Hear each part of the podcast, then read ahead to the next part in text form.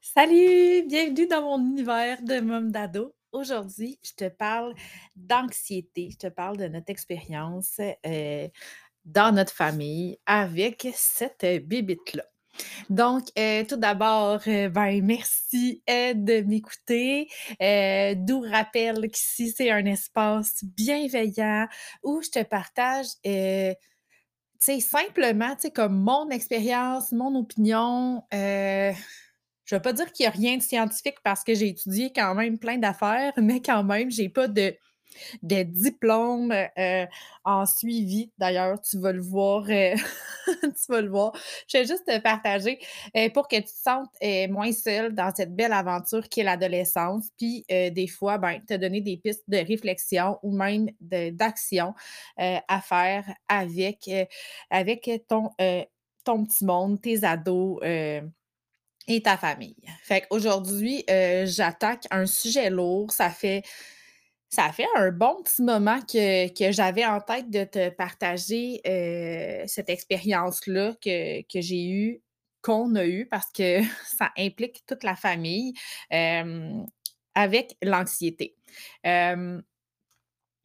Tout d'abord, on va parler beaucoup, heu, de ma fille Anaïs et je lui ai demandé la permission avant d'enregistrer. J'ai dit: «Tu es-tu correct avec ça, Nana, que je parle de notre expérience?» puis elle était comme: «Oui, oui, maman, pas de problème, donc heu, soyez, heu, sans crainte».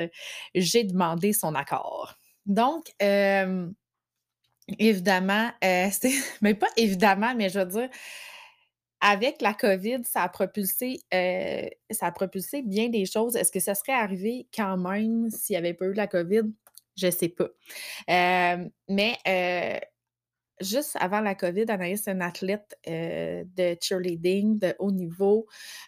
Donc elle s'entraînait minimum 12 heures par semaine, vraiment intensément et la COVID est arrivée et tout d'un coup, plus, plus d'entraînement, ou très peu de temps en temps, heu heu, hein, un gros down dans la vie sociale et hem, tranquillement, elle s'est vraiment refermée sur elle-même jusqu'à temps bon, il y a eu, il y a eu bien des affaires là, qui sont arrivées dans le sens que, bon, on a déménagé, on a changé de milieu, il y a eu un changement d'école, il y a eu d'énormes bouleversements pour elle, pour les autres, pour nous autres aussi, mais on est tous différents. Puis elle, elle a vraiment vécu Tu sais, comme différemment. Donc, on s'est retrouvés, en novembre, heu, 2020 avec une, adolescente qui ne pouvait même plus se tenir debout, OK? Elle avait vraiment des symptômes ultra physiques, de de elle était comme en labyrinthite, mais comme tout le temps. Fait que pas capable de se tenir debout, ben de la difficulté avec la lumière, des nausées, heu, c'était vraiment, heu, incroyable tellement que ça ça a vraiment pogné tout d'un coup, là, ça a vraiment fessé tout d'un coup, genre d'une minute à l'autre. À l'école, elle se sentait bien puis elle se sentait plus bien. Et hem, ça a vraiment ouais, c'était en décembre, en fait. Puis de décembre jusqu'à en tout cas, pendant huit neuf mois, on a investigué pour toutes sortes de choses, OK? Fait qu'on ça a pas aidé, là, dans le sens que, hein, on est allé voir les médecins, on a essayé, heu, on a, des scans, on s'est rendu, heu, jusqu'à, hem, l'électroencéphalogramme, heu, aux Children avec, les, les les neurologues pour éliminer sclérose en plaques, épilepsie, tumeur au cerveau, toutes des grosses affaires super anxiogènes. Hem, donc on a passé 8 mois dans, heu, cette espèce de processus-là pour finalement se faire dire par les neurologues ce que je soupçonnais depuis le début. Puis là, ben, c'est pas pour être plus smart qu'un autre, c'est juste que on dirait que je le savais. Tu sais, mon on va dire mon intuition, mon instinct de maman me disait qu'elle avait rien de physique, que c'était vraiment plus quelque chose de psychologique. Donc, le les neurologues nous ont dit que, ben, tout était parfait, tout était beau, il y avait aucun souci, pas d'épilepsie, tout était parfait dans son cerveau, que probablement c'était plus émotionnel. Donc, à partir de ce moment-là, On savait pas ben, ben plus quoi faire. Anaïs, elle allait un peu mieux. Elle était capable d'aller à l'école. Elle était quand même assez renfermée, beaucoup dans sa chambre. Heu, bon, c'était pas vraiment la petite fille qu'on connaissait. Puis, hem on connaissait pas vraiment comment intervenir avec l'anxiété, puis on savait pas, tu sais, la neurologue avait pas nommé anxiété ou dépression ou quoi que ce soit. Là, on savait pas tant, tu sais, comme qu'est-ce que c'était. On savait juste qu'il y avait quelque chose, puis qu'elle était TDAH aussi. Fait que, heu, on j'ai regardé avec Anaïs, puis Anaïs, elle, elle voulait pas consulter au début, heu, elle voulait pas aller voir rien, fait que j'ai vraiment moi, j'étais comme puis pour vrai, tu sais, à ce moment-là, dans notre vie, hem, ma job, mon travail, c'était de coacher. De tu j'avais une équipe. Heu, fait que moi, je coachais des des femmes à se dépasser, puis à prendre le contrôle sur leur vie, puis à prendre leur contrôle sur leurs pensées, puis, heu, puis là, je me retrouvais devant ma fille puis il y a rien qui passait. Tout ce que je disais, ça ça ça passait pas, puis, ça passait pas, hein, ça passait juste pas, c'est normal, c'est ma fille. Sa mère, puis il y avait comme un tu sais, je veux dire, il y a un contexte où ce que, heu, c'est facile, mais quand c'est les autres, mais quand c'est ton enfant, c'est vraiment une autre paire de manches. Fait que j'ai vraiment avec Anaïs, on s'est dit tu sais, elle était comme elle voulait pas rencontrer de psychologue, puis elle tu sais, elle voulait pas, fait j'ai comme dit: «OK, Nana, il faut faire quelque chose, faut pour t'aider, parce que moi, je peux pas t'aider, puis si toi, tu pouvais t'aider, ça serait déjà réglé. Fait que là, on a besoin d'aide extérieure, puis qu'est-ce qu'est-ce que tu es prête à essayer?» Puis, à ce moment-là, ben là, j'avais nommé, heu, j'étais prête à tout, OK? On avait déjà fait physio, ostéo, chiro. Donc là, je suis allée il y avait, heu, la psychoéducation qui était disponible. Il y avait une travailleuse sociale qu'on pouvait aller voir. Ben, il y avait j'ai exploré, heu, avec elle les possibilités d'aller en voyons les aiguilles en acupuncture. Ça, c'était un gros non négociable. Elle voulait pas parce qu'elle a peur des aiguilles et moi, j'étais bien ouverte à aller en hypnose. Elle dit: «Ah, ça, l'hypnose, ça me tente. Fait qu'on a commencé par aller en hypnose. Ça l'a aidé vraiment. OK? Quand elle est sortie de son premier rendez-vous d'hypnose, j'étais comme: «Oh mon Dieu!» elle s'est mise à parler, à parler, à parler. J'étais comme: «Oh OK», tu sais, ça l'a vraiment créé de l'espace. Mais ça donnait pas de résultats durables pour elle, OK? Je l'ai faite avec ma plus jeune, on est allés en hypnose, un rendez-vous, schling-schlang, c'était réglé. Ça a réglé plein d'affaires, ça a libéré plein d'affaires, puis on n'a même plus besoin d'y retourner, puis je suis sûre qu'elle voit encore les effets aujourd'hui. Donc, hem, on était après avoir fait comme quelques rendez-vous d'hypnose, tout ça, on était quand même à un point où ce que c'était pas réglé, il fallait faire quelque chose. Donc, j'ai j'ai utilisé tout ce que je faisais, tout ce que je connaissais, tu sais, comme en manifestation, tout ça, puis j'ai vraiment, tu sais, comme travaillé avec l'énergie pour attirer quelqu'un, à moi, la meilleure personne pour aider Anaïs. Là, j'ai l'air un peu, tu sais, peut-être que pour toi, là, ça ça ça ça chatouille peut-être un peu parce que ça pousse trop, mais moi, je le sais, OK, que ça s'est passé comme ça. Mais c'est pas tout, là. J'ai pas juste comme médité puis, heu, aller, aller. J'ai aussi fait des recherches et hem, j'ai fait des recherches pour avoir une psychoéducatrice parce que là, même si Anaïs, elle voulait pas y aller, là, ça prenait comme du renfort professionnel parce qu'à un moment donné, ça prend de l'aide. OK? On a beau je savais un peu qu'est-ce qu'il fallait faire avec Anaïs, mais ça prenait quelqu'un d'autre. Je savais juste un peu, OK? Ça prenait quand même des ressources, ça prenait quelqu'un de professionnel en qui elle pouvait avoir confiance pour, heu, être capable de de de de faire une certaine gestion de son anxiété, puis admettre même qu'elle faisait de l'anxiété parce que au point où on en était à elle le croyait même pas, tu sais?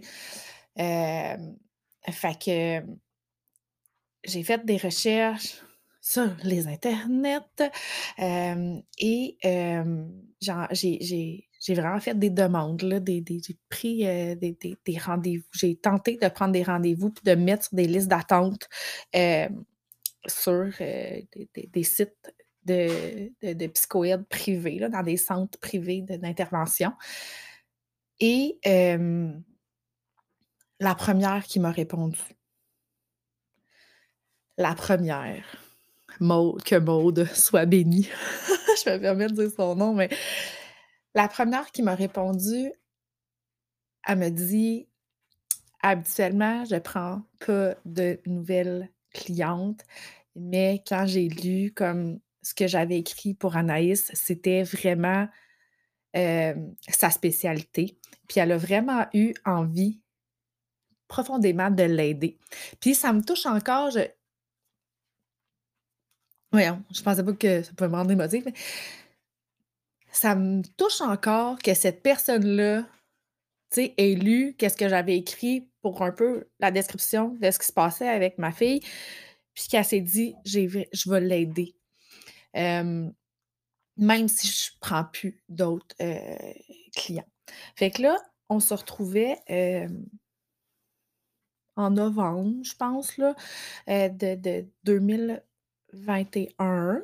OK? Fait que ça a commencé comme ça faisait presque une année qu'Anaïs souffrait, heu, vraiment là, je vais le dire comme ça parce que c'était vraiment ça. Ça faisait presque une année qu'elle souffrait puis, j'ai pris rendez-vous avec Maude, puis j'ai dit, heu, à Nana, j'étais comme: «Toune, je t'ai pris un rendez-vous, heu, on l'essaye, OK?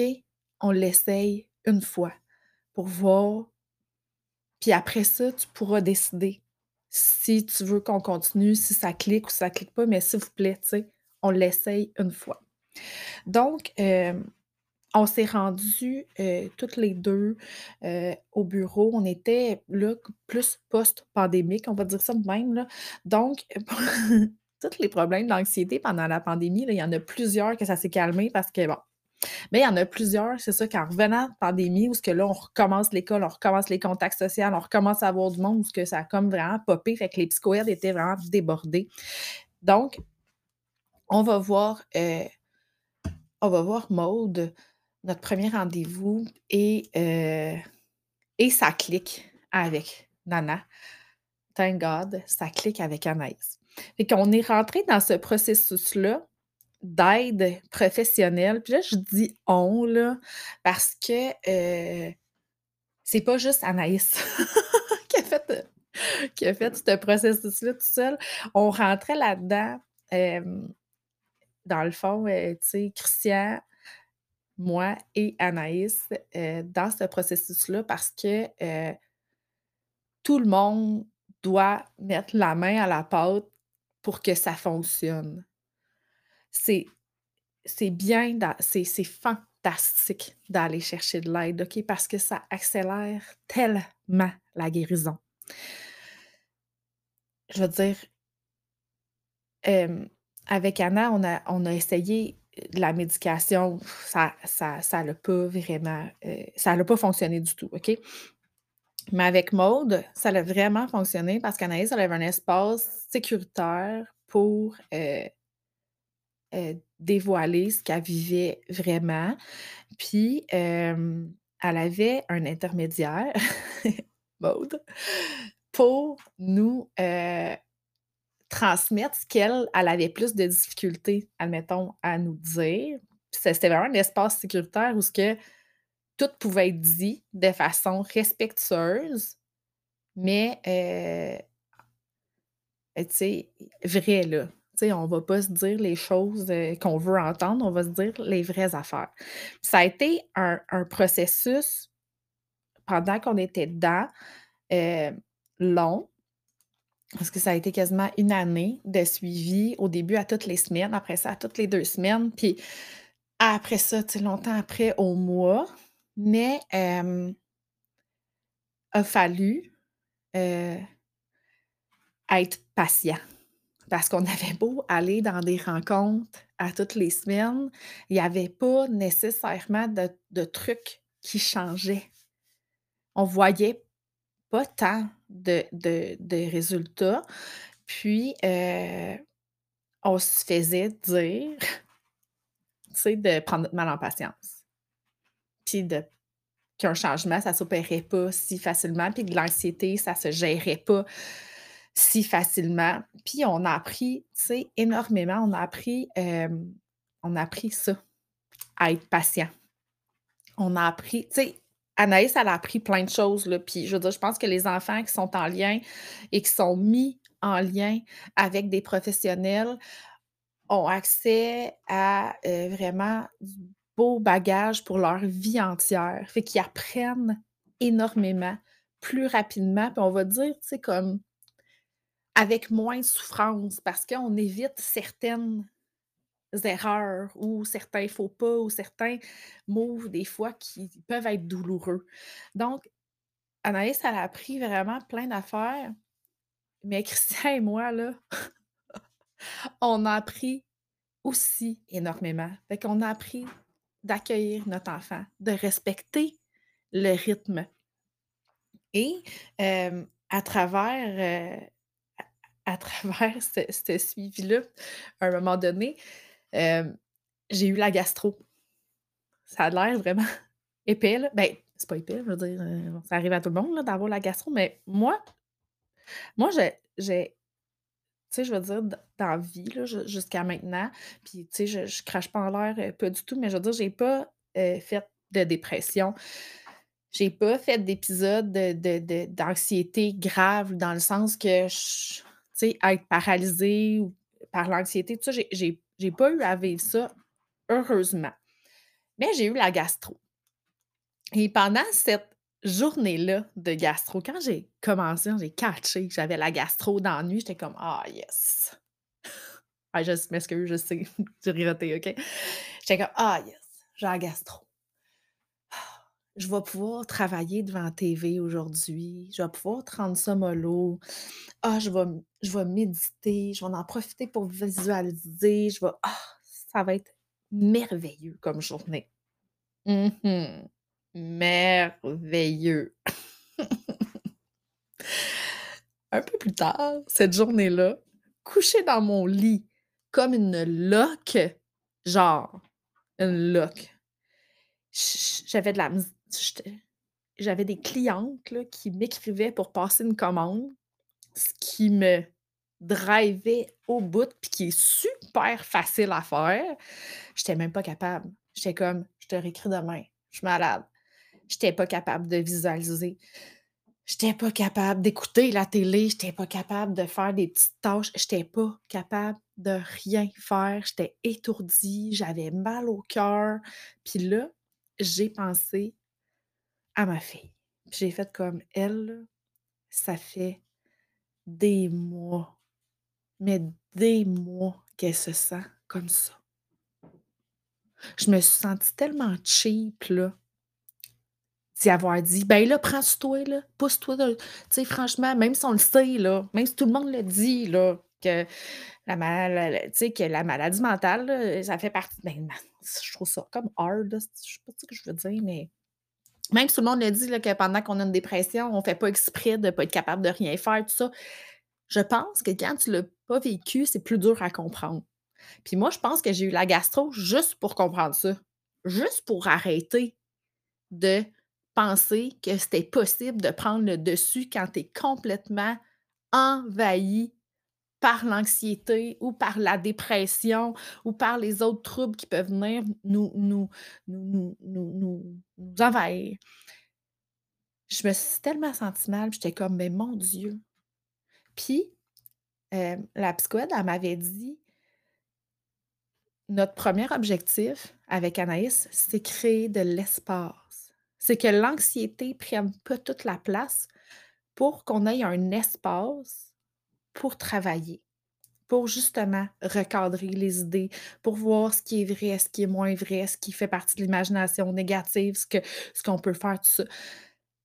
C'est avec la gastro que j'ai vraiment catché, puis que j'ai vraiment eu maudit que je me je me suis excusée à à Nana, puis j'ai fait comme: «Hey, je m'excuse.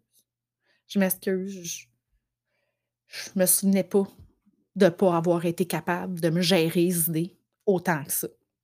Ça a duré juste 24 heures, là. Hein? Juste 24 heures.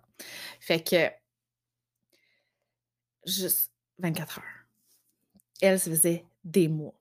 Donc, pour aboutir à quelque chose, avec 16 rencontres, 16 euh, rencontres échelonnées cette semaine, euh, deux semaines, voilà, euh, Anaïs aurait pris le plein pouvoir sur elle. Elle est complètement fleurie elle s'est sortie de ça. Est-ce qu'elle fait plus d'anxiété? Mais non, ça marche pas tant comme ça. Mais maintenant, on se retrouve, on est un an, on est rendu euh, deux ans plus tard, un an après la, fin de, ce beau traitement-là. Et elle utilise encore les outils qui lui ont été enseignés. Moi, euh, moi, je me, je me réfère à ce que j'ai appris pendant ce suivi-là. Puis souvent, même des fois, si je vois que, que ma fille va moins bien, je vais faire comme, ben, qu'est-ce qu'elle dirait, Maud, tu sais, mettons? Comme, qu'est-ce que tu penses qu'elle dirait de faire? Fait que ça il permet de revenir à tout ce qu'elle a appris pour pouvoir se gérer elle-même. Puis même, mon chum puis moi, quand on capote un peu parce qu'elle a 16 ans, presque 17 ans, puis qu'elle avait des parties, puis qu'elle en a, puis là, on freak un peu, puis là, on se dit, attends une minute. Genre, est-ce qu'il y a quelque chose de grave qui se passe? Non. Est-ce qu'il y a un problème? Non. Est-ce qu'elle va l'école? Oui. Est-ce qu'elle fait ces choses? Oui. Ça nous permet de nous recadrer, puis de, se calmer le pompon, là, puis de pas capoter, puis de faire comme c'est juste une belle adolescente qui profite de son adolescence. Puis c'est ça qu'on voulait. C'était ça. C'était ça qui nous, qui nous. On était si tristes de voir qu'elle était toute jeune puis qu'elle profitait pas de son adolescence. Là, elle en profite à fond, puis on capote. Mais c'est pour dire que parce qu'on est allé chercher de l'aide professionnelle, ben, c'est ça. On a investi. OK? Pendant ce, moment-là, le, médecin nous disait Mon Dieu, est chanceuse que vous preniez cet argent-là au privé pour, pour, pour, son suivi. Puis j'étais comme Ben, ben, ben, c'est ça. C'est pas tout le monde qui peut se permettre ça. Puis j'en conviens. Euh, nous, on a pris cette décision-là. On avait déjà investi des milliers de dollars dans, des sports avant. Là, on a pris, on a pris de l'argent, on a investi en elle, dans sa santé, dans notre santé familiale, dans notre relation avec elle. Et ça va nous servir toute notre vie. Prendre de l'aide, ça devient souvent la meilleure chose à faire. Parce que des fois, là, c'était tellement fâchant parce qu'elle faisait son, son, son, rendez-vous, mettons, avec la thérapeute. Puis après ça, il y avait un, un peu un, petit débriefing là, à la fin pour savoir où je m'enlignais dans la semaine, mettons, avec elle. Puis des fois, là, la thérapeute, elle y avait dit, là, genre, comme les mêmes affaires que moi je dis à mes enfants, la même affaire que je dis à mes que je disais à mes, mes, équipières.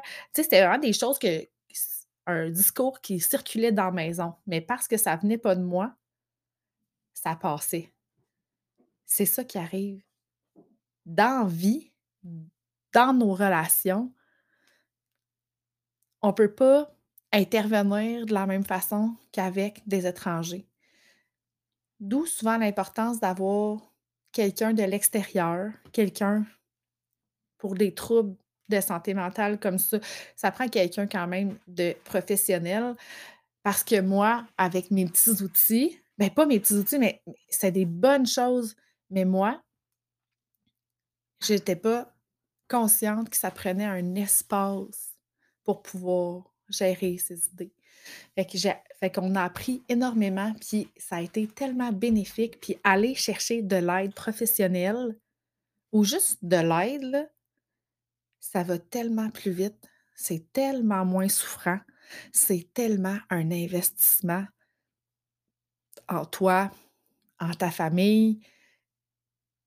Hésite jamais. Peut-être que tu m'écoutes, puis c'est peut-être toi qui vis de l'anxiété. Euh, ou une dépression. C'est peut-être euh, tes ados, ça a été rough pour eux autres. J'en ai trois là, Puis c'est pour ça que je voulais faire le podcast parce que je voulais que je voulais pas être seule. Je n'en trouvais pas tant de podcasts en français où il y a des mères avec des ados qui parlent de ce qu'ils vivent. Ça a été rough pour eux là, à différents niveaux. Là. Mais à 14 ans, moins rough. Sais, ça a été rough pendant la pandémie, mais là, ça a permis à vie son, son, son, son adolescence. Euh, bon, ma 16, c'est un autre challenge. Mon 18, complètement une autre affaire, mais ils ont tous été impactés comme nous autres, mais dans des moments tellement charnières de leur char. En tout cas, peut-être mal accordé, mais fait que si vous vivez une situation complexe, que vous sentez que peut-être votre enfant est en détresse ou peut-être que toi, tu es en détresse, va chercher de l'aide. Vas-y, prends, hésite pas. Il y a tellement, tu sais, on le dit tout le temps, mais il n'y a pas de honte, là. Au contraire, ça prend du courage de dire, de lever la main, de dire j'ai besoin d'aide. Puis ton ado, euh, laissez peut-être pas que ça prenne du courage, mais toi, tu peux y dire, ou tu peux être bien, bien, bien transparent et faire comme j'ai tellement l'impression que tu vas pas bien puis que ça m'échappe, je ne sais pas comment t'aider. T'accepterais-tu qu'on demande à quelqu'un de nous aider? Des fois, c'est pas facile de trouver la bonne personne, mais la bonne personne est là.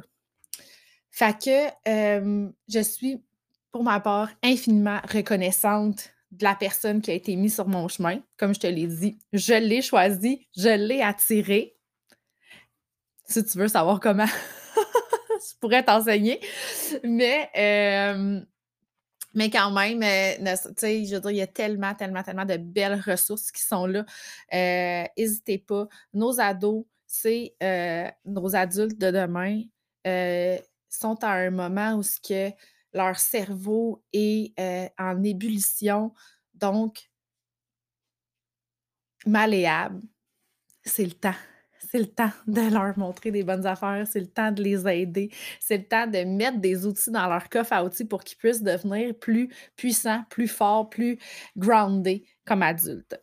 Donc, c'était mon partage du jour. Euh, si tu as des questions, si tu as des commentaires, euh, viens me voir en privé. C'est tout le temps un plaisir pour moi de, euh, de, de, communiquer avec toi là, par, par Facebook, Instagram, les, les, messageries. si tu aimes Partage, Seigneur, partage, euh, abonne-toi euh, sur ta plateforme préférée, mets des étoiles. Plus on est, plus ça va être le fun. si tu as un sujet euh, que tu aimerais que je jase ou si tu as une question, quoi que ce soit, tu ne te gênes pas, ça va me faire vraiment, vraiment super plaisir. Donc, merci de m'avoir choisi pour ton petit bout de journée. je te dis à très bientôt.